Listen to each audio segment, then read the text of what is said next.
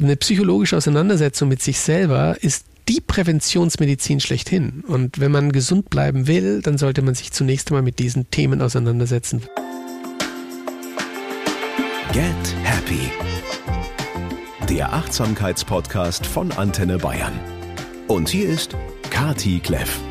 Ich sage herzlich willkommen zu Folge 32. Ich hoffe, es geht euch gut. Ich hoffe, ihr seid in diesem Moment an einem schönen Ort, habt es euch vielleicht ein bisschen gemütlich gemacht oder seid gerade spazieren und freut euch genauso wie ich auf die kommende knappe Stunde. Wir haben ja in der letzten Ausgabe schon mit Dr. Alexander Kugelstadt einen kleinen Ausflug in die Psychosomatik gemacht. Heute geht es noch eine Etage tiefer. Ich spreche mit einem der renommiertesten Köpfe über die sogenannte sogenannte Psychoneuroimmunologie.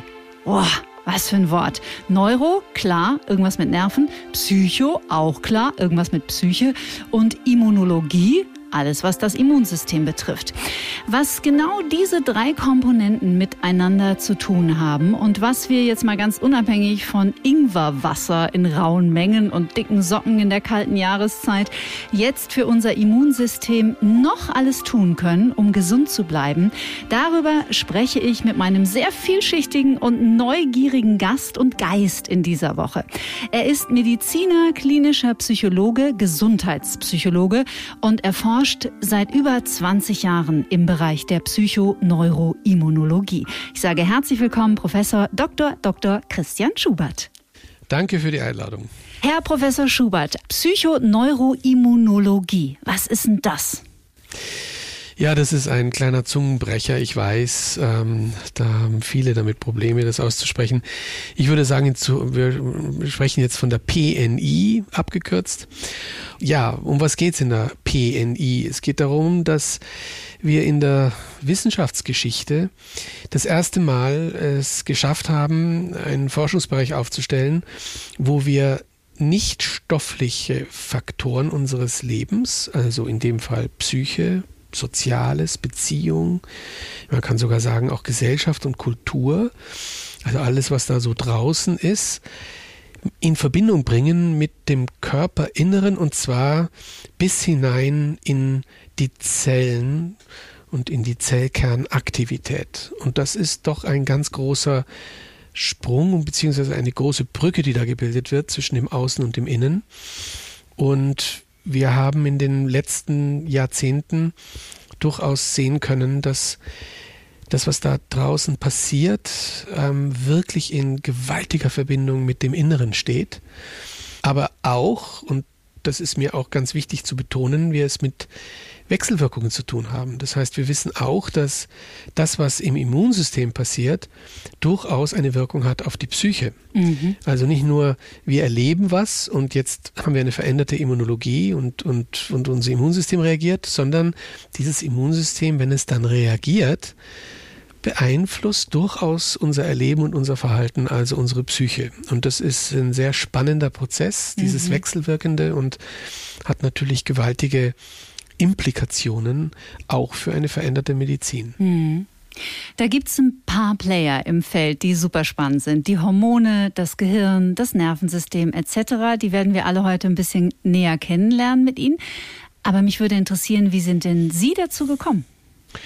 Also ich bin, ich bin ja Münchner man glaubt es ja nicht. Ich bin jetzt schon mehr als ein halbes Leben in, in Innsbruck, in den, im Tal und ähm, bin nach meinem Abitur ähm, mit meinem nicht angemessenen Numerus Clausus, äh, meinem Notendurchschnitt, äh, habe ich dann die Flucht ergriffen und bin als österreichischer Staatsbürger nach Innsbruck gegangen, habe dort Medizin studiert und habe aber sehr schnell auch gemerkt, dass diese Medizin nicht das ist, was, äh, was ich mir erhofft habe von, von, von meiner grundsätzlichen Haltung auch Menschen gegenüber. Da fehlte mir was von Beginn an. Es war mir einfach zu mechanistisch. Mhm. Und ähm, das kann man gut erkennen, wenn man, wenn man im Medizinstudium vor allem anfängt. Ja, dann geht es hauptsächlich eigentlich um die Maschine Mensch. Äh, man kriegt äh, Physik, Chemie, Biologie, Histologie, Anatomie, Pathologie und muss da wirklich, also sich da richtig raufkämpfen. Und der Mensch verschwindet. Und das habe ich sehr schnell gemerkt und bin auch ein bisschen ja auch so ein bisschen reingekommen über, über meine, meine letzten, wie hieß das damals, Grundkurse und Leistungskurse, glaube ich. Mhm, ja. Ja. Ich habe mich spezialisiert okay. über Ethik und da war Psychologie eben auch drin. Und da habe ich so meine Liebe erkannt der Psychologie, spät, aber doch. Und, und habe dann gedacht, ach, jetzt studiere ich eben auch noch Psychologie dazu, neben Medizin und habe das immer sehr, sehr genossen, weil das war so eine ganz andere Atmosphäre. Das eine war sehr hierarchisch organisiertes Medizinstudium, da geht es sehr stark um, um ja, ähm, viel, viel leisten testen und, und dann in Prüfungen gehen und dann die Prüfungsängste überwinden und dann, also es ist so, ja, ein ganz eigenes Flair, was man dort erlebt. Und in der Psychologie war das immer viel lockerer, ja. Mhm. Auch viel gelernt, aber anders gelernt. Mhm. Und, und das hat es schon charakterisiert irgendwie, diese beiden Welten. Die eine Welt, die sehr mechanistisch ist und, und maschinell und die andere Welt, die so, ja, eine ganz andere Seite unserer Existenz abbildet. Und damals war ja Psychologie noch ein, ein fast ein Stigma. Also wer da Psychologie studiert hat, das war so ein, ja. Was stimmt mit dem nicht? Ja, was stimmt mit dem nicht, richtig. Ähm, äh, also ein Esoteriker oder was auch immer. Mhm. Und ähm, heute ist das ja sehr en vogue. Und diese Verbindung vor allem zwischen Psyche und, und Körper, Psychosomatik oder Psychoneuroimmunologie, das ist jetzt richtig gekommen. Und ja, wie, wie ist der Weg weitergegangen? Ich habe mein Studium dann fertig gemacht, meine beiden Studien und bin in dieser Zeit auch nochmal im Labor gewesen, über drei Jahre und hatte dann die tolle Chance, ein Labor in Innsbruck an der Medizinischen Universität aufbauen zu dürfen in den letzten 25 Jahren. Wenn man dorthin geht, dann wird man sich wundern, das ist so ein, ja, ein, ein kleines Labor, wo wir eigentlich kaum mehr messen, sondern wo dort Menschen sitzen, die sich mit menschlichen Daten auseinandersetzen. Ich habe sehr darauf gesetzt, die qualitative ähm, Analyse von, von Interviews zu forcieren und, und, und mehr zu lesen und zu denken und nicht und weniger zu messen. Mhm. Die Messungen wurden dann letztlich ausgegliedert, weil das ist dann zu teuer, da eigene Leute zu beschäftigen. Da haben wir, wir haben einfach die Power gebündelt in Richtung Subjektivität, Menschlichkeit auch in unserer Forschung. Ja, und da sind wir heute. Und wir haben in den letzten 25 Jahren ein eigenes Forschungsdesign entwickelt, die integrative Einzelfallstudie, die jetzt auch so langsam reinkommt. Es mhm. war ein mhm. langer Kampf, sich gegen den Goliath zu stemmen, gegen die übliche Forschung auch in der Medizin, die mhm. ich für sehr, sehr kritisch erachte. Also unsere Lehrbücher fußen auf Evidenzen, unsere Evidence-Based Medicine fußt auf Daten, die ich äußerst kritisch sehe mhm. nach 25 Jahren Auseinandersetzung mit einer anderen Form von Forschung, einer völlig anderen Form von Forschung, die aber viel menschlicher ist, viel lebendiger ist, viel sehr auf den Alltag von Menschen abzielt, biopsychosozial forscht, also biologische, psychologische und soziale Phänomene mit hineinnimmt in die Forschung und das ist ein spannendes Ding. Und ja, also so, da bin ich hingekommen und, und es macht Spaß. Es ist ganz schön, dass Sie das sagen. Also zum einen der Begriff biopsychosoziale Diagnostik fiel hier schon in der Folge vor zwei Wochen. Da habe ich mit dem Dr. Kugelstadt über Psychosomatik gesprochen.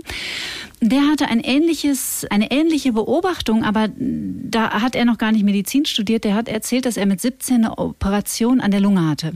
Da gab es ein paar Komplikationen und ähm, dann hat er festgestellt, wie sein Zimmernachbar und er sich neben der Visite der Ärzte und diesem ganzen Stress im Krankenhaus und dem Stress mit der OP und den Ängsten natürlich auch, die damit verbunden sind, wie die beiden sich koregulieren. Also wie sie sich praktisch menschlich darin gestützt und supported haben, um sich so ein bisschen zu distanzieren von dem ganzen furchteinflößenden Setting drumherum. Und so kam der zur Psychosomatik. Ja, das ist spannend.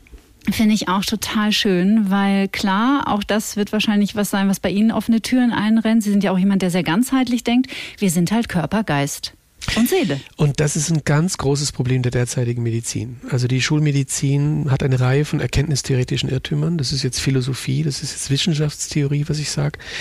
Und dazu gehört natürlich der Dualismus. Der Dualismus, der den Körper von Geist und Seele trennt. Und wie gesagt, wenn Medizinstudenten ihr Studium beginnen, dann werden sie sofort in den Dualismus, mit dem Dualismus konfrontiert, indem sie eben weit und breit nichts sehen, was mit Mensch, mit Psyche, mit Sozial, mit Beziehung, mhm. mit Arzt-Patient-Beziehung, mit, ja, mit einer psychosomatischen systematischen Haltung auch gegenüber dem Menschen und, und gegenüber seiner Krankheit ähm, zu tun haben. Und dieses Beispiel, das Sie gebracht haben, ist eine herrliche Überwindung, eine eine Überwindung von zwei Patienten, dieses psychisch wieder reinzuholen, das mhm. so verloren geht und eigentlich holen sie sich damit die Kraft für die Heilung. Das Instrument, das wir brauchen, um gesund zu werden, nämlich die Psyche und das Soziale und die biopsychosoziale Medizin, die neue Medizin, von der ich immer rede, die wirklich diese Dinge zusammensieht, ja, und nicht mehr trennt. Die geht sogar noch einen Schritt weiter und sagt, dass das Psychische und das Soziale mächtiger sind, wenn es um den Einfluss von Gesundheit und Krankheit geht. Mhm. Und wir sind ja jetzt in einer Welt aufgewachsen und sozialisiert und in einer, in einer Medizin sozialisiert und ich sage ideologisiert, die ja immer auf die kleinen Bestandteile guckt. Ja? Also wenn man heute in eine Klinik geht, dann wird man selten gefragt, ähm, wie war es denn Ihre Geschichte bis dato, Ihre Konfliktgeschichte? Woher kommen Sie denn eigentlich? Wer sind mhm. Sie denn eigentlich? Sondern das wird runtergebrochen auf einen Blutwert. Ja? Also Sie kriegen gleich mal eine Blutabnahme und dann werden Sie in irgendein Gerät reingeschoben und man versucht Sie eben auf einer rein technisch-maschinellen Ebene zu versuchen, zu schauen, wer sie sind, wenn wir ehrlich sind, ist genau das, was da passiert. Mhm. Das sind die Daten, die wir abgeben. Ja, es sind mechanistische, es sind technische Daten. Und eigentlich ähm, würde eine neue Medizin zunächst mal in ein Gespräch gehen, in ein langes Gespräch gehen und würde versuchen, die Zwischentöne zu erfassen, die darauf hinweisen, wo die tiefen Konflikte einer Person sitzen, die natürlich viel mit der Geschichte zu tun haben, viel mit Kindheit, viel mit Jugend, viel mit dem, wo ich herkomme, ja sogar noch viel weitergehend über transgenerationale Zusammenhänge. Oh ja, super spannend. Also wir, wir mhm. reichen da in, in, in, in ganz neue Universen sozusagen ja. in einer neuen Medizin. Und wir würden ganz am Ende auch mal einen Test machen wahrscheinlich. Ja, also der Schubert zumindest, der würde sagen, nee, nee, ich habe schon Lust auch ein bisschen was über das Immunsystem äh, zu erfahren bei dieser Person. Aber ehrlich gesagt, ich meine, man muss ja auch aufpassen, auch die Psychologen neigen ja zu und die Psychotherapeuten dualistisch zu sein, indem sie den Körper abtrennen. Aber das Schlimmere ist, wenn ich als Somatiker als Schulmediziner die Psyche abtrenne, mhm. das hat größere Konsequenzen, weil ich das Mächtigere ausgrenze. Wenn ich umgekehrt als Psychotherapeut das Körperliche nicht mitlaufen lasse, dann mache ich keinen zu großen Fehler, weil ich bin ja schon in der höher komplexen Ebene. Und ähm, ich denke, gerade Psychoanalytiker sind ja auch stärker, auch ganzheitlich unterwegs und würden auch durchaus eine Krankheit versuchen zu deuten und würden gucken, ähm, was bedeutet die denn jetzt in dem Zusammenhang Zusammenhang, was der Mensch mir hier erzählt. Warum mhm. ist er mhm. denn jetzt krank geworden oder warum ist er überhaupt in seinem Leben in bestimmten Situationen krank geworden, wo ich merke, interessant, da häufen sich auch Ereignisse, die vielleicht krankmachend sind in mhm. dieser Biografie. Also das heißt, das ist die Psychosomatik, mit der ich mich identifiziere und die ich liebe, weil mhm. sie so mhm. spannend und so komplex spannend, ist. Das ja, ist sensationell. Total. Also völlig neue Medizin eigentlich, die das Ganze umdreht und die den Studenten zunächst mal in höher komplexe Bereiche führen müsste. Das wäre meine Forderung für ein neues Studium, mhm. dass wir als Medizinstudenten zuerst mal was über Beziehung erlernen und, und, und über Selbst- und Fremderfahrung und über Soziologie und Psychologie und Psychoanalyse und Systemtheorie und all diese wunderbaren, komplexen Bereiche. Mhm. Und dann irgendwann mal dürfen wir auch durchaus auch etwas über den Körper und seine technischen Zusammenhänge lernen, aber bitte nicht in dieser Wucht und nicht in dieser, ja, fast schon roboterisierenden Form, weil mhm. die Medizinstudenten kommen raus wie Roboter und machen große Augen, dass sie da plötzlich Menschen sehen, von denen sie gar nichts gelernt haben, wie mit mhm. denen umgeht. Ich beobachte, ich weiß nicht, wie es Ihnen geht, aber trotzdem gleichzeitig, dass es immer mehr klassische Schulmediziner gibt, die ihren Horizont sehr wohl erweitern. Also ich habe einen Orthopäden am Chiemsee, der ist, jetzt halten Sie sich fest, man könnte glauben, er ist 120 Jahre alt, aber ich schätze, er ist um die 50. Grüße an dieser Stelle nach Prien. Der ist Orthopäde, Unfallchirurg, Osteopath, Kinesiologe, TCMler und Chiropraktiker. Der betrachtet den ganzen Menschen, der legt mir Akupunkturnadeln und so und der beschäftigt sich auch mit, wie war der Stress so in den letzten Wochen. Ich finde schon, dass sich das was verändert gerade, aber es geht halt sehr langsam ja, dieser Arzt, der ist super. Mhm. Der hat sich sehr bemüht, ganz offensichtlich, da wirklich einen, einen, einen weiten Rahmen zu spannen. Ähm, wobei ich ehrlich sagen muss, ich finde, ganz, ganz wichtig ist, dass man auch eine gute psychologisch-psychotherapeutische Bildung und Ausbildung erfährt. Absolut. Eine professionalisierte, weil ich denke, gerade wenn man diesen weiten Bereich öffnet, ja, so in Richtung Osteopathie, wenn man, wenn man dem Menschen Menschsein lässt und ihn auch auffordert, fast schon mit seiner Haltung als Arzt zu sagen, Mensch, ich gebe dir die Zeit, ich gebe dir den Rahmen, ja. Wir müssen hier nicht fünf Minuten durcharbeiten, sondern ich gebe dir eine halbe oder eine Dreiviertel oder sogar eine Stunde und, und, und beschäftige mich mit dir. Dann muss ich ehrlich sagen, dann wäre die Königsdisziplin, mhm. wenn ich dann nochmal eins draufsetze und sage, hey, ich, ich kenne mich auch richtig gut aus ähm, in diesen unbewussten Konfliktaspekten deiner Persönlichkeit und und, und kann dich auch von der anderen Seite professionalisiert lesen. Das geht mir manchmal ab, auch mhm. von der Komplementärmedizin, die aber Beziehungsmedizin ist. Und damit sind wir schon ganz, ganz weit, viel, viel weiter als davor, indem wir den Menschen wirklich mal Mensch sein lassen. Das ist für mich schon toll und deswegen auch dem Kollegen hohen Respekt, dass er sich da weiterentwickelt und breiter aufstellt und den Menschen Mensch sein lässt. Und mhm. da passiert dann ganz, ganz viel, auch ganz, ganz viel Heilendes. Da bin ich ja. zutiefst überzeugt.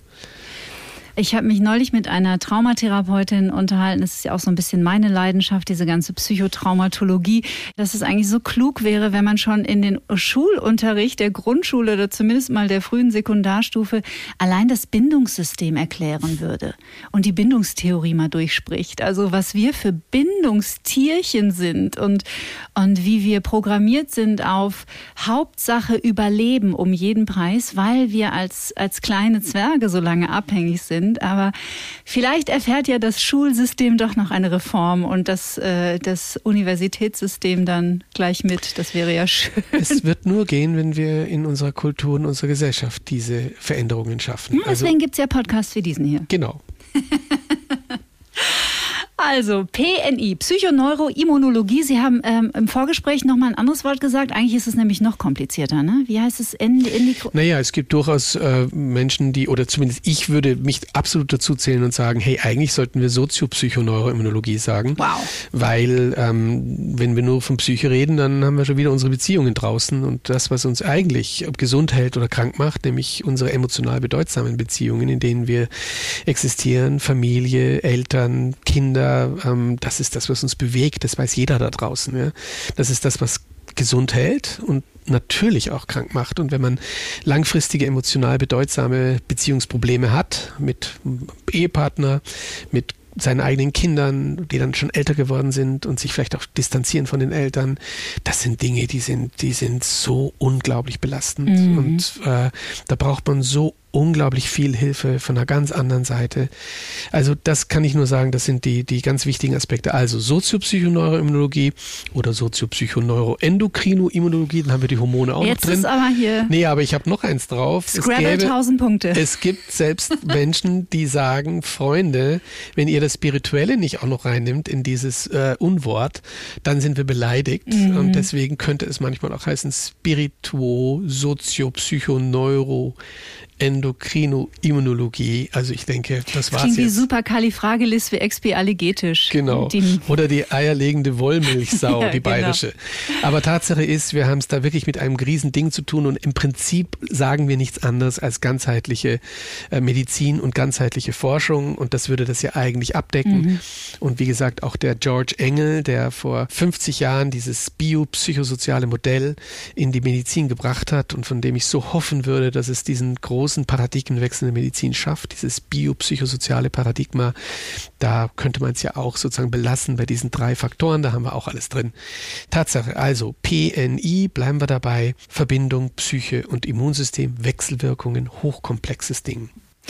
Sie haben gerade gesagt, ähm, die Beziehungen, die emotional für uns bedeutend sind, zu Kindern, zu Partnern, zu Eltern, Herkunftsfamilie, von transgenerationalen Traumatisierungen, da könnten wir noch mal eine extra Folge machen. Übrigens, wenn Sie einen guten Ansprechpartner kennen in Sachen Epigenetik, ich suche nämlich noch. Also ich bin sehr dankbar für Empfehlungen. Warum machen uns die krank oder können uns die krank machen, wenn sie ungünstig oder toxisch gestaltet sind? Nun, ich glaube, da müssen wir zunächst mal ein paar Grundlagen reinbringen hier. Gerne. Ja. Also das heißt, wichtig ist, wenn wir in ein ich gehe jetzt mal von der Stress, von, vom Stressforschungsaspekt aus innerhalb der PNI. Ja, also gibt natürlich viele andere Bereiche in der PNI. Da wird durchaus auch geforscht, was uns gut tut und was uns auch immunologisch gut tun mhm. kann. Ja. Aber in dem Fall würde ich jetzt mal starten mit Stress. Und wenn, wenn wir in eine Stresssituation geraten, eine akute Stresssituation, sagen wir mal, wir wachen in der Früh auf und merken in unserem Kalender, oh Gott, wir haben uns in eine Woche vertan und eigentlich müsste die Arbeit, die wir abgeben müssen, schon heute abgegeben werden und nicht erst in einer Woche, dann weiß jeder, was mit einem passiert. Ja, das erlebt ja jeder immer wieder mal. Das Herz beginnt zu schlagen, man, man kriegt einen leichten Flash, man, man, man hat äh, Schweißausbruch, man, man muss vielleicht auch ein bisschen länger auf der Toilette sitzen vor lauter mhm. Aufregung. Es ist jetzt richtig, richtig problematisch. Und was man aber eben nicht weiß, ist, dass ähm, diese Nervensystemaktivierung, die bei akutem Stress passiert, diese Sympathikusaktivierung, also dieser Teil des vegetativen Nervensystems, der so in Richtung Energiefreisetzung geht, damit wir in eine Fight-or-Flight-Situation geraten können. Also wir können entweder jetzt flüchten äh, oder aber wir können kämpfen beginnen, ja, gegen den Gegner, den wir da vor uns haben. Und da brauchen wir Energie. Und diese Energie ähm, schafft eben dieser Sympathikus.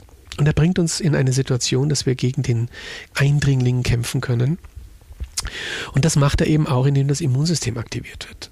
Und dazu müssen wir vielleicht nochmal zusätzlich sagen, wir wissen seit auch schon mittlerweile ähm, 40 Jahren, dass die Systeme in unserem Organismus, die wesentlichen, die es jetzt äh, gibt hier im, im, Stresssystem, also wir reden vom Nervensystem, wir reden vom Hormonsystem, wir reden vom Immunsystem, dass die miteinander in einer ganz komplexen Wechselwirkung existieren. Es ist nicht so, dass das Immunsystem so vor sich hin arbeitet und sonst weiß gar nichts im Körper über die Immunaktivität und umgekehrt das Nervensystem arbeitet und das Immunsystem ist nicht informiert. Nee, es ist unglaublich hochkomplexes Informationssystem, wo immer dann, wenn Immunaktivität stattfindet, aus unterschiedlichsten Gründen diese Immunaktivität nicht nur dazu dient, zum Beispiel eine virusinfizierte Zelle auszumerzen, sondern die Information, ich merze gerade eine virusinfizierte Zelle aus, wird in Botenstoffe übersetzt. Botenstoffe geraten in das Blut- und Lymphkreislaufsystem. Es gerät ins Gehirn und wird hier in neuronale Aktivität übersetzt. Also Immunaktivität wird zu Nervensystemaktivität, weil die Nervenzellen an ihrer Oberfläche Rezeptoren haben, die für diese Zytokine kodieren, also diese Immunbotenstoffe. Mhm. Und diese Zytokine geraten eben in das Gehirn und schaffen dort eine Veränderung unseres Erlebens und Verhaltens. Wir nennen das Sickness Behavior. Das ist eine mhm. ganz spannende Geschichte. Hier haben wir bereits die Verbindung Immunsystem-Psyche, die ich vorhin angesprochen habe. Das heißt, wenn das Immunsystem aktiviert wird, zum Beispiel weil wir eine Virusinfektion durchmachen, dann wird unser Gehirn eingeschaltet, damit wir uns erschöpft, müde, schlecht gelaunt fühlen, so wie wir uns fühlen, wenn wir uns krank fühlen. Und dann müssten wir eigentlich diese Informationen des Immunsystems ernst nehmen und müssten jetzt genau das tun, was es uns sagt, nämlich ab ja, wir sind Bett. ab ins Bett, wir sind mhm. müde. Ja, also das Immunsystem kommuniziert gerade mit uns und sagt uns, das Beste, was du jetzt tun kannst, um diese Virusinfektion gut zu überstehen, ja, ist, dass du dich jetzt schonst. Ja? Und wir vermitteln dir das, indem wir dich jetzt müde machen, indem wir dich erschöpft machen und du am liebsten jetzt schnell ins Bett möchtest. Das wäre eigentlich der richtige Weg, weil die Energie muss jetzt bereitgestellt ja. werden. Die darf jetzt nicht verpufft werden. Wenn wir jetzt in den Job gehen oder wenn wir jetzt zum Tennis äh, äh, gehen oder, oder irgendwas anderes machen, dann würden wir Energie freisetzen für Dinge, die aber sowas von nicht jetzt wichtig sind, mhm. sondern jetzt geht es darum, die Energie voll gegen diesen, gegen dieses Virus zu richten. Und da sind wir in einer interessanten Geschichte. Jeder von uns kennt mittlerweile den Spruch, ich kann mir Krankheit nicht mehr leisten. Und das ist eigentlich der Türöffner für eine neue Medizin, weil es würde bedeuten, dass uns die Kultur und die Gesellschaft krank macht. Wir sind in Situationen eingebunden in unserer Gesellschaft und deswegen haben wir das auch vorhin so angesprochen, oder? Wir müssen die Gesellschaft ändern. Wir mhm. müssen das Zusammenleben, das gesellschaftliche Zusammenleben, wir müssen die Werte hinterfragen. Was ist denn so wichtig in unserem Leben, dass wir in der Tat uns sagen, wir können eigentlich gar nicht mehr krank sein. Wir Selbstständige wissen das genau. Ja? Also ah, wenn die krank werden, ja. die können keine drei, vier Tage daheim bleiben, weil das ist ein so großer finanzieller Verlust. da können Schulden nicht mehr abgezahlt werden, man kommt in eine kaskadenförmige Problematik hinein, es bauscht sich auf die Arbeit und man sagt sich, okay, dann nehme ich jetzt ein Antiphlogistikum, ein Aspirin oder Ibu. ein Paracetamol, Ibuprofen, genauso mhm. ist es, das schmeiße ich mir jetzt ein und jetzt passiert folgendes. Jetzt mache ich meinen Sickness Behavior weg. Also das heißt, ich fühle mich eigentlich gesund. Ich das geht nicht, das gibt's nicht mehr. Ich bin ja gar nicht mehr infiziert, ja? Blödsinn. Das Sickness Behavior ist weg. Aber der Grund, warum das Immunsystem uns dieses Sickness Behavior macht, ist noch da, nämlich die Infektion. Wenn ich da das ganz kurz dazwischen, ja, wenn ich da kurz dazwischen äh, gerätschen kann. Man muss, glaube ich, dazu sagen, weil das wissen ja die meisten nicht, die Tablette, die man nimmt, die funktioniert ja nicht da, wo, sag ich jetzt mal, der Schmerz ist, auch jetzt zum Beispiel bei einer Verletzung, sondern die funktioniert ja ganz woanders. Naja, die funktioniert im Hirn in dem Fall und ist eigentlich rein symptomatisch. Und das werfe ich, und das kann ich wirklich auch so in der Form sagen, das werfe ich der Schulmedizin auch vor, dass sie letzten Endes überhaupt nicht kausal unterwegs ist. Sie sucht überhaupt nicht nach Ursachen, sondern letzten Endes geht es darum, die Symptome ständig wegzumachen. Und wir haben das ja nicht nur in der Medizin, wir haben es ja mittlerweile auch schon in der Psychotherapie. Mhm. Ja, also die Verhaltenstherapie zum Beispiel ist eigentlich in ihrer Grundausrichtung eine Symptombekämpfung. Mhm, ich fixe dich so schnell wie möglich, damit du wieder für diesen neoliberal-kapitalistischen Alltag gerüstet bist und wieder funktionieren kannst. Mhm. Aber es wird nicht geguckt, warum bist du eigentlich krank geworden. Es wird nicht geguckt, was wollen dir eigentlich die Symptome sagen. Ich bin ein, ein Riesenfan von der Idee, dass uns Krankheit ein Ausdruck ist für etwas. Mhm. Und dass wir die nicht wegmachen sollen so schnell. Ja? Auch eine Depression zum Beispiel, ein Antidepressivum. Warum sollte diese Depressivität so schnell weggemacht werden? Sie sagt uns etwas aus und sie tritt in bestimmten Situationen unseres Lebens nämlich auf. Sie ist nicht statisch, sie ist nicht dauernd, sondern es gibt durchaus Situationen, wo wir weniger depressiv sind und ja. Situationen, wo wir mehr depressiv sind. Und wenn wir das genau angucken, welche Faktoren lösen eigentlich diese depressiven Zustände aus, dann haben wir wahnsinnig viel gelernt über den Heilprozess und den Therapieprozess. Wenn wir das Symptom wegmachen, dann nehmen wir uns dieses dieses fantastische, äh, es klingt ein bisschen zynisch, ich denke jetzt nicht so, wenn es einem richtig dreckig geht, helfe ich dem natürlich auch medikamentös, aber so die Grunddenke, warum bin ich eigentlich krank geworden, mhm. das ist fundamental für den Heilungsprozess. Mhm. Ja, es ist irre. Die Depressionen haben ja bekanntermaßen äh, die Rückenschmerzen mittlerweile als Volkskrankheit, zumindest in Deutschland, weit abgelöst. Also ich glaube, jeder Fünfte leidet mehrfach in seinem Leben auch an schweren depressiven Episoden. Wenn man dazu sagt, dass natürlich die Schmerzen, von denen Sie gerade geredet haben, eigentlich auch versteckte Depressionen sind. Ja. Und dass Menschen zum Teil gar nicht depressiv es ausdrücken können, sondern es eben im Körper ausdrücken. Ja, ich habe Schmerzen. Also Schmerz ist ja nicht nur ein biologisches Phänomen. Das können wir ja nicht einfach nur auf dieser Ebene sehen. Das ist ein psychisches Phänomen zunächst mal. Es ist ja eigentlich biopsychosozial. Ich habe, ich bin, ich bin Schmerz. Ich empfinde Schmerz an dieser Welt auch. Ja, also nicht nur im organischen, sondern und es gibt den somatoformen Schmerz und der ist natürlich eigentlich eine versteckte Depression. Mhm. Also das ganze mentale Problem ist damit verdoppelt. Ja? Mhm. Und, und, und ist natürlich das Ding schlechthin und damit ist die Eintrittspforte wieder zur PNI, mhm. weil alles, was, was psychisch oder psychopathologisch oder im, im, im kranken Sinn zu sehen ist in der Medizin, alles, was in dieser Richtung ist, ist auch immunologisch erkrankt. Ja, also zu meinen, dann wären wir ja wieder im Dualismus, wenn wir jetzt sagen, ja, ja, der ist ja nur depressiv. Blödsinn. Mhm. Der ist nicht nur depressiv, sondern hat unglaubliche Immunfunktionsstörungen. Und damit komme ich nochmal zurück zu den Grundlagen. Ja? Also ich sprach davon, der akut gestresste.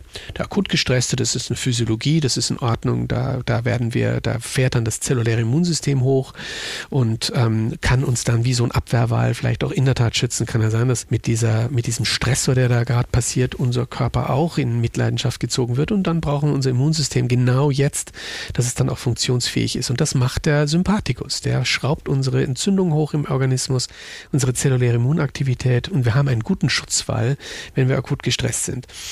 Das Problem fängt dann an, wenn wir chronisch gestresst sind. Ja, also auch eine Angst zum Beispiel. Das ist ja lebensnotwendig, überlebensnotwendig, ja, dass wir mal Angst empfinden und uns dann beginnen zu schützen. Das ist ja eigentlich eine Immunaktivität. Ja. Also wenn ich Angst vor etwas habe, dann bin ich ja eigentlich schon immunologisch aktiv. Das heißt, ich beginne mein Verhalten darauf auszurichten, um das, was mir Angst macht, zu vermeiden oder aus dem Weg zu räumen. Ja, wie eine Orientierung eigentlich. Wie eine ne? Orientierung. Ja. Es ist sensationell. Es ist aber Immunsystem. Wir haben ein biopsychosoziales Immunsystem in uns. Wir haben jetzt nicht nur diese biologischen Aspekte wie Organe, Gewebe, Zellen und Botenstoffe, sondern wir haben auch ein psychisches Immunsystem. Das können wir sehen zum Beispiel auch beim Ekel. Ja? Ich würde nie und nimmer irgendwas, was da auf dem Boden liegt und stinkt und verwest, in die Hand nehmen und an die, an die Nase führen. Also wir sind eigentlich super gut ausgerüstet, ausgerüstet von der Natur, dass wir uns gar nicht erst mit so toxischen Dingen biologisch beschäftigen müssen. Eine Grundemotion, Eine ne? der Grundemotion. Ekel. Das ja, ist eine also, Grundemotion. Ja, das ist, ist ja, total sagenhaft. spannend. Ja. Und es ist ein Immunsystem. Und genauso ist natürlich Angst ein Immunsystem. Ja, es ist, es ist, schützt uns letztlich. Ja, und das ist das Immunsystem, das macht es. Aus ist es dauerhaft. Also diese Entzündung, die da bei akuten Stress hochgefahren wird, die wird durch verschiedenste Mechanismen auch gleich wieder runtergefahren. Also wenn wir so eine Deadline übersehen haben und in Schweißausbrüche geraten, dann können wir davon ausgehen, das wird sich auch wieder beruhigen. Und dann werde ich aktiv und werde dann versuchen, diese Deadline dann doch noch irgendwie auf die Reihe zu kriegen. Oder mich entschuldigen beim Boss, dass ich es nicht geschafft habe. ähm, aber Tatsache ist, dieser Entzündungsanstieg, der ist ja potenziell gefährlich. Es ist ja nicht so, dass Entzündung wir längerfristig im Organismus haben dürfen, denn dann beginnt eigentlich diese, diese zelluläre Immunaktivität auch gegen unseren eigenen Körper vorzugehen. Das kann durchaus heißen, unser Immunschutz ist geschwächt, paradoxerweise. Es kann heißen, dass es zu Prozessen kommt, wo Zellen geschädigt werden, so weit geschädigt, dass sie sogar entarten. Also hier liegen, liegen so die Grundlagen für auch Krebsentstehung. Aber gut, das, das ist jetzt äh, äh, ein eigenes Thema nochmal. Aber Tatsache ist, diese Entzündung muss weg. Und das macht der Organismus in fantastischer Form. Ja, er aktiviert den Vagus. Der Vagus äh, hemmt die Entzündungsvorgänge im Organismus, kennen die Meditations, die die Meditation gut können. Die wissen ganz genau, wenn man sich entspannt, wenn man in meditative Zustände kommt, dann wird der Parasympathikus aktiviert. Über den sprechen wir hier sehr oft. Das glaube ich sehr Ihnen. Viel. Den müssen wir auch hier reinnehmen in die Rechnung, denn der ist ein entzündungshemmender Nerv im Gegensatz zum Sympathikus. Und der zieht unsere Entzündung wieder runter. Wir nennen das den inflammatorischen Reflex. Das geht in Bruchteilen von Sekunden, wird auch die Entzündung wieder runterreguliert. Aber wir haben auch unser Cortisol. Diejenigen, die unter Entzündungserkrankungen leiden, die wissen ganz genau, die schmieren dann ihr Cortisol, Cortison oder nehmen es auch ein. Das ist eine entzündungshemmende Substanz. Und die schüttet der Organismus in Form von Cortisol aus. Und das macht er, wenn eben Entzündung stressbedingt erhöht ist. Dann kommt, wird auch das freigesetzt, wird alles über zentralnervöse Prozesse gesteuert und ähm, endet dann in der Peripherie des Körpers und wird dann dort von der Nebennierenrinde ausgeschüttet und kann auch dort Entzündung verringern. Also wir sind an sich ganz gut geschützt. Wehe aber, unsere Deadline-Problematik ist dauerhaft. Ständig kommen wir in solche Situationen rein, sind im Superstress im Job oder aber auch in partnerschaftlichen Konflikten, die nicht aufhören, wo wir dauernd genervt sind, wo wir dauernd Probleme haben. Dann können wir davon ausgehen, dass in unserem Blut zu viel Cortisol ist. Und wenn dieses Cortisol zu hoch ist, dann sprechen wir vom Hyperkortisolismus. Und dieser Hyperkortisolismus macht nun etwas mit unserem Immunsystem, das wir gar nicht wollen, nämlich es verringert diese zelluläre Immunität dauerhaft. Das heißt, wir haben viel zu wenig Immunschutz. Und zum anderen schraubt es die Immunologie hinauf oder die Immunaktivität hinauf, die eigentlich so ein bisschen für Allergien prädisponieren. Zytokine werden erhöht, wie Interleukin 4, Interleukin 10, die so ein bisschen in Richtung Allergie auch prädisponieren. Also wir brauchen nicht nur die Nahrungsmittelallergene, damit wir eine Nahrungsmittelallergie entwickeln, sondern wir brauchen unbedingt auch diese humorale Immunaktivität erhöht und damit brauchen wir auch den Stress dazu, damit wir überhaupt in diese Allergie hineinkommen. Und wenn jemand chronisch gestresst ist, dann hat er in der Tat eine erhöhte Gefahr, allergisch zu reagieren, beziehungsweise, und damit komme ich auch in die aktuelle Situation, nämlich auch eine Virus Infektion zu kriegen. Mhm. Das heißt, chronisch verängstigte Menschen, Menschen, die in Panik versetzt sind, Menschen, die, die nicht mehr wissen, was sie tun sollen, die, bei denen es droht, den Job zu verlieren, die ja gerade in der jetzigen Zeit durchaus chronisch gestresst sind in den letzten 20 Monaten, mhm. die, von denen müssen wir ausgehen, dass sie einen verringerten Immunschutz haben mhm. gegenüber diesem Virus. Und, und das ist etwas, mit dem ich auch immer wieder rausgehe und sage, Mensch, wir müssen, wir müssen diese Situation momentan momentan echt auch ganzheitlich sehen. Leute dieses, stärken auch. Wir müssen ne? Menschen ja, stärken, stärken ja. weil eben auf das Psychische nicht geguckt wird in der Schulmedizin. Ja, das ist so ein Beiläufer. Ja, dann sind die Leute halt gestresst. Aber Hauptsache, wir haben diese Eindämmung hingekriegt. Und das ist eben leider eine paradoxe Denke. Da passiert was. Wer die Psyche und das Soziale ausgrenzt, braucht sich nicht wundern, wenn die Inzidenzen steigen. Ja, und ich glaube, wir dürfen auch noch viel mehr Menschen ermutigen, sich auch zu kümmern um die eigenen Themen. Das ist natürlich immer, also diese Sache mit dem Widerstand, das ist ja immer ein bisschen problematisch. In dem Moment, wo jemand vor mir steht und sagt, du solltest und du müsstest und du musst und jetzt mach doch mal, ging bei mir alle Rollläden runter. Ich habe gesagt, du kannst mich mal, ich mach's nur auf meine Art. Die Menschen trotzdem zu ermutigen, gerade mit diesen äh, ja unterdrückten Emotionen beziehungsweise mit den Emotionen, die wir auch als Kinder nie lernen durften. Also Angst fällt mir ein, äh, Traurigkeit, Wut. Also beobachte ich. Ich glaube, ich kenne überhaupt niemanden, der nicht irgendwie wutgehemmt ist. Wir haben ja nie gelernt, äh, damit umzugehen als Kinder. Wir durften das ja nicht sein. Ich nenne an dieser Stelle immer gern die Super Nanny auf RTL, die bis vor zehn Jahren noch Kinder, wenn sie wütend waren, in aller Öffentlichkeit auf die stille Treppe schickte.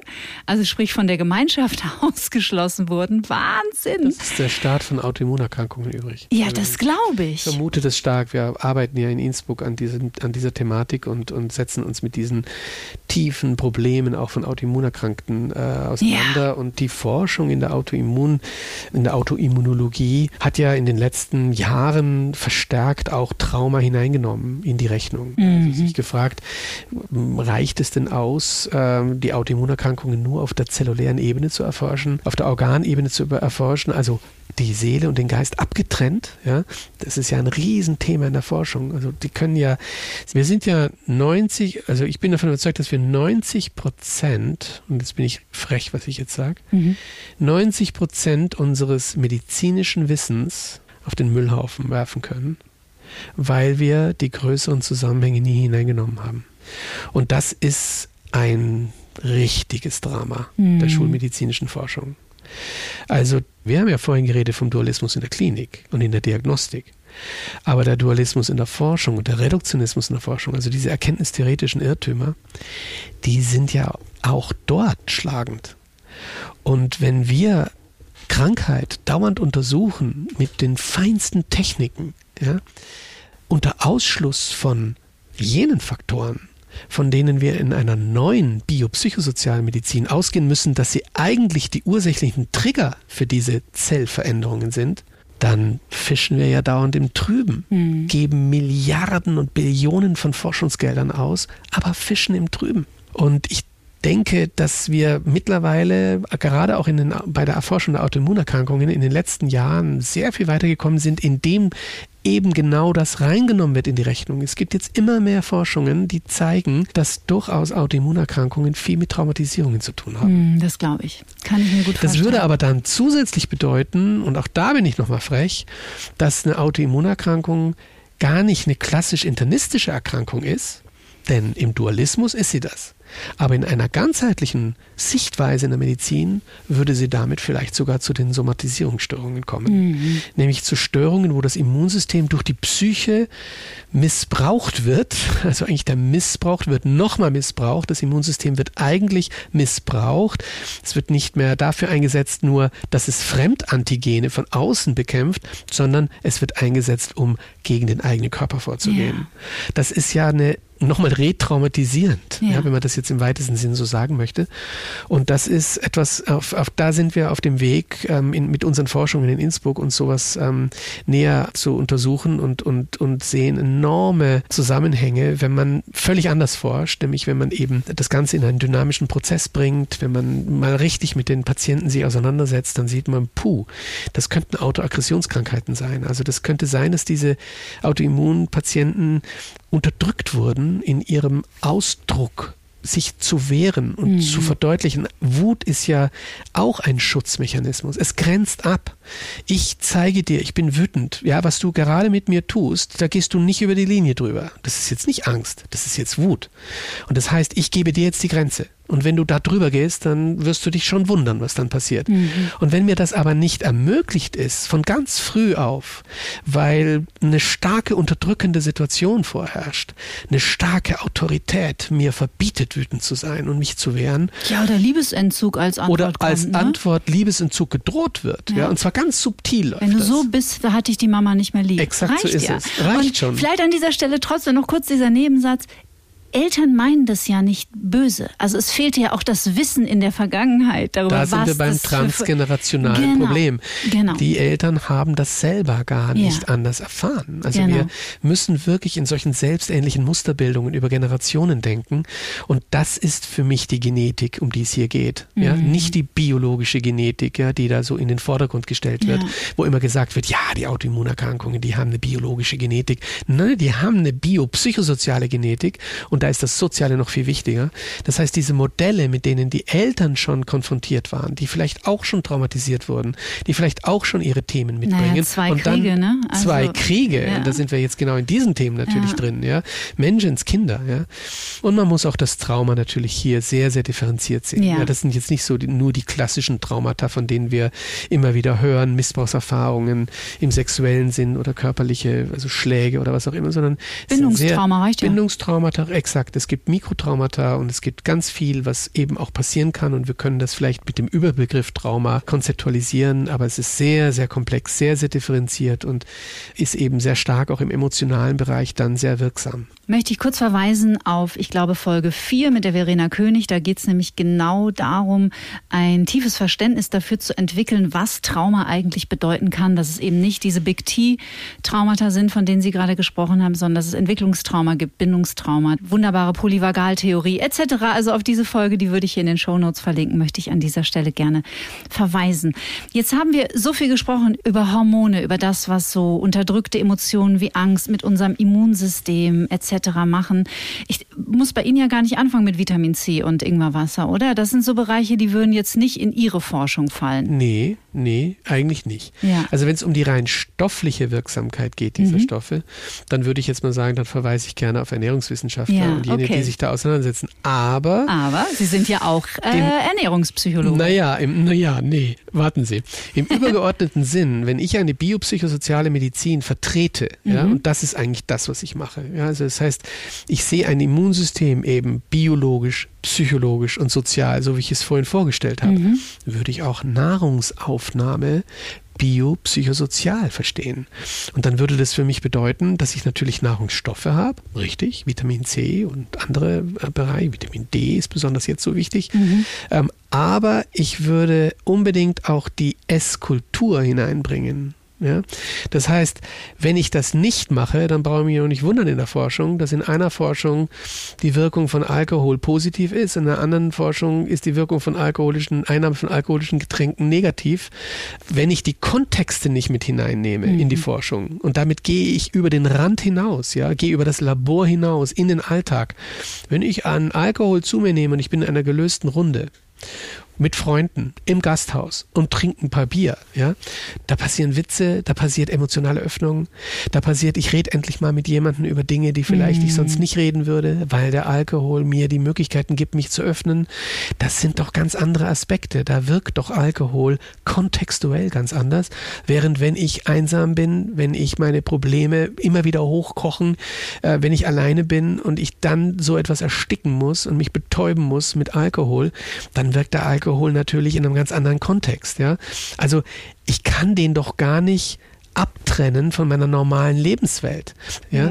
Und da braucht es einfach ein anderes Forschungsdesign. Es braucht Forschungsdesigns, die eben dieses biopsychosoziale in der Zeit untersuchen. Und da gibt es wirklich ganz andere Möglichkeiten, aber die sind eben leider nicht en vogue. Noch nicht. Ja? Wir schaffen das schon noch.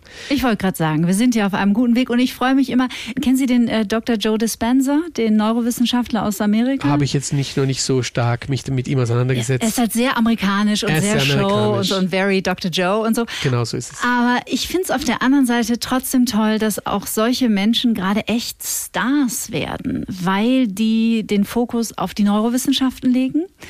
Warum es so empfehlenswert ist, sich mit unserem Gehirn zu beschäftigen, mit unserem Vagusnerv, mit dem Parasympathikus. Warum diese ganzen Dinge wie Meditation und so ja hoffentlich bitte jetzt langsam rauskommen aus dieser Esoterik-Ecke, weil sie einfach knallhart, auch wissenschaftlich, wer es unbedingt braucht, belegbar sind. Ja, äh, aber vielleicht, wenn man wirklich, weil Sie das so kritisch eingeführt haben, auch hier gibt es Inhalt und Beziehung. Und auch hier gibt es Inhalt und den Kontext. Und wenn so jemand eben eine Show draus macht, dann transportiert er ja noch mehr damit. Nicht nur den Inhalt, der so toll ist und so wichtig wäre, dass er endlich in der Medizin wäre, sondern er transportiert eben vielleicht auch, ich berechne da was und ich verdiene damit auch viel Geld. Oh ja. Und ich äh, nähere damit auch meinen Narzissmus und, und, und schaffe damit ganz andere Aspekte und die tun der Sache nicht gut. Mhm. Und da würde ich fast sagen, da ist so ein toxischer zu, zu, zu, Zusätzliches noch dabei, mhm. die ich eigentlich gar nicht will. Ich möchte, dass es da wirklich eine ganz tiefe Verbundenheit gibt mit dem Thema und da brauche ich nicht viel Geld damit verdienen, sondern da möchte ich jetzt echt Menschen helfen an allererster Stelle. Mhm. Und das spüren übrigens die Menschen. Ja, das glaube ich auch. Und dann kommen die Inhalte wenn, die, wenn das Transportmittel eine Wahrhaftigkeit ist, eine Authentizität, wo es nicht um andere Dinge geht, sondern wo es nur darum geht, dem Menschen jetzt gut zu tun mhm. und ihm jetzt wirklich zu helfen. Und das muss man, wenn man in der Öffentlichkeit ist, echt immer wieder im Kalkül haben und mhm. immer wieder in der Reflexion. Ja. Ich sehe das ja an mir. Ja. Also wenn man dann so langsam immer wieder auch gern gesehener Gast ist, dann kommt vielleicht auch durchaus sowas Narzisstisches hinein, man sich dann denkt, ach toll, bin mal wieder in der Öffentlichkeit. Aber das ist, das ist Gift. Ja, das weiß mhm. ich, dass das Gift ist, weil damit verrät man die Inhalte und es tut nicht gut. Und das ist so wichtig. Ich war lang genug in Analyse, ich war lang genug in Selbsterfahrung. Ich habe das alles versucht, echt in den Griff zu kriegen und ich denke, das habe ich auch. Fehler macht man immer wieder mal. Ja, klar. Eh klar. Aber ich denke, das ist total wichtig, eine, eine Lanze zu brechen für Selbsterfahrung. Mhm. So, so wichtig. Das wäre für mich überhaupt der Eintritt in ein Medizinstudium, dass Medizinstudenten zuerst mal lernen über sich selber. Wer sind sie eigentlich? Mhm. Was können Sie den Menschen empfehlen aus Ihrer Sichtweise als Forscher, als Mediziner, als Psychoneuroimmunologe. Was sind die Tools? Es ist ja nicht nur die Meditation. Was kann man im Alltag jetzt, also nicht nur jetzt in der kalten Jahreszeit, sondern eigentlich als Basis, als Fundament für sein Leben, was darf man installieren? Womit darf man sich beschäftigen? Es ist herrlich, wie Sie schon wieder mechanistisch reden. Wir sind schon wieder tief, im, tief im Dualismus. Ja? Bin ich? Naja, was darf man installieren? Was sind die Tools? Ah, Sie haben so recht. Das ist schon wieder Voll so erwischt. interessant. Ja, aber das ist doch genau das, auf was wir, wir sind sind sehr, sehr anfällig für sowas. Und, Na klar. Und wir müssen echt kämpfen für eine neue Sprache. Und wir müssen gucken, dass wir rauskommen aus diesem Reduktionismus und Dualismus und diesem Maschinendenken. Und das ist so in den Wörtern drinnen, oder? Ja, da haben Sie recht. Und äh, C.G. Jung hat schon gesagt, es gibt keine Psyche Leid. Und ich bin deswegen sehr, sehr vorsichtig mit Tools. Mhm.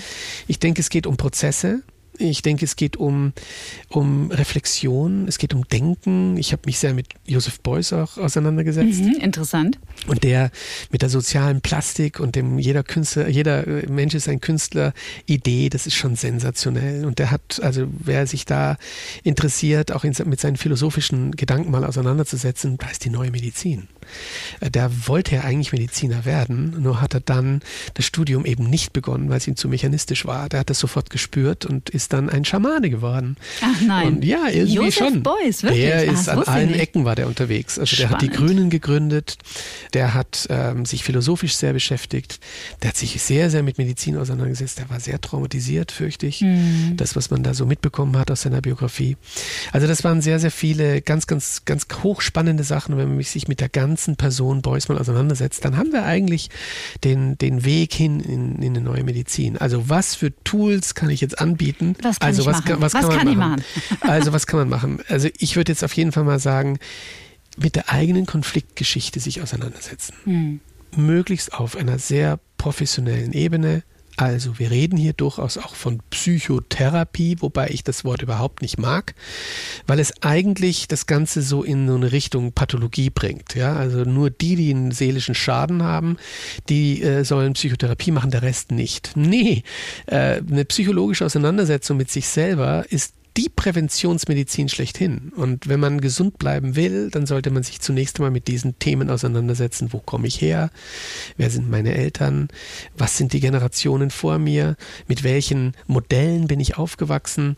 Ähm, mit welchen Konfliktkonstellationen bin ich konfrontiert? Wir haben alle unsere Konflikte.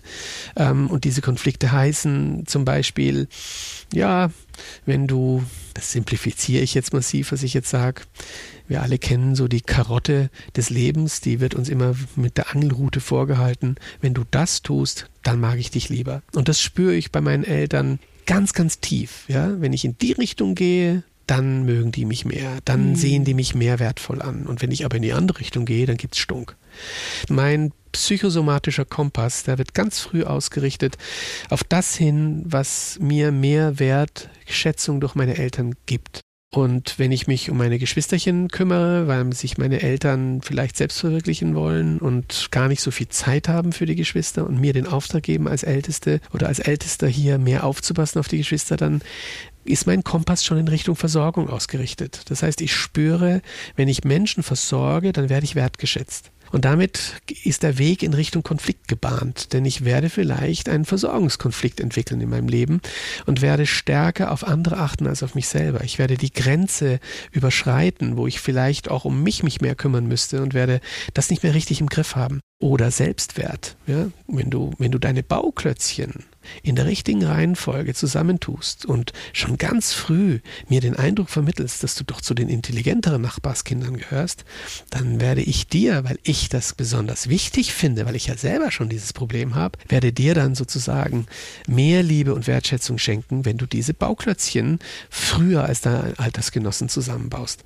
Und damit kommen wir in so einen narzisstischen Konflikt hinein, mm. in so Selbstwertthema. Ja? Und das endet dann vielleicht durchaus, wenn es so richtig eingelagert ist in Bindungsthemen, und Bindungsprobleme. Und wenn da sozusagen die Matrix bedient wird, dann kann das durchaus in einer narzisstischen Persönlichkeitsstörung enden mhm. ähm, oder zumindest mal in einer Selbstwertkonfliktgeschichte, sodass ich mein Leben mit meinem Kompass darauf ausrichte, erfolgreich zu sein und dabei aber eigentlich das Essentielle im Leben verliere. Ich höre es gerade laut schlucken da draußen.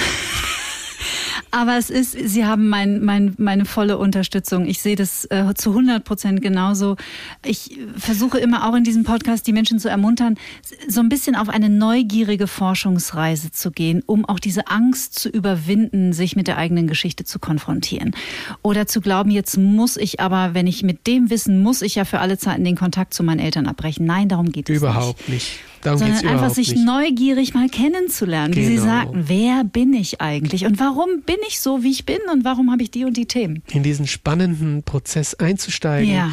mit einem Menschen das gemeinsam zu machen, für dem ich Vertrauen habe, der gut ausgebildet ist, der selber sehr viel Selbsterfahrung in der psychotherapeutischen Ausbildung genossen hat, der sich also mir gegenüber als ein super Beziehungspartner äußert, mit dem ich jetzt auf diese spannende Reise mhm. länger gehe, als man so glaubt. Ja, das kann dann durchaus ein paar Jahre gehen, aber man kommt raus als jemand, der auf einem anderen Selbstreflexionsniveau, auf einem anderen Kenntnisniveau der eigenen Person ist. Und das ist gleich Heilung. Also psychoneuroimmunologisch gesehen heißt das, ich stärke damit mein Immunsystem mit jedem weiteren Durchschauen, Erkenntnis meiner gesamten Lebens- Entwicklung stärke ich mein Immunsystem. Ich werde selbstwirksamer. Ich kriege was in Kontrolle. Ich kann diese, diesen Stressoren, denen ich so hilflos ausgeliefert bin in meinem Leben, diesen wirklich gefährlichen Stressoren, die mich so krank machen können, denen kann ich gelassener gegenübertreten.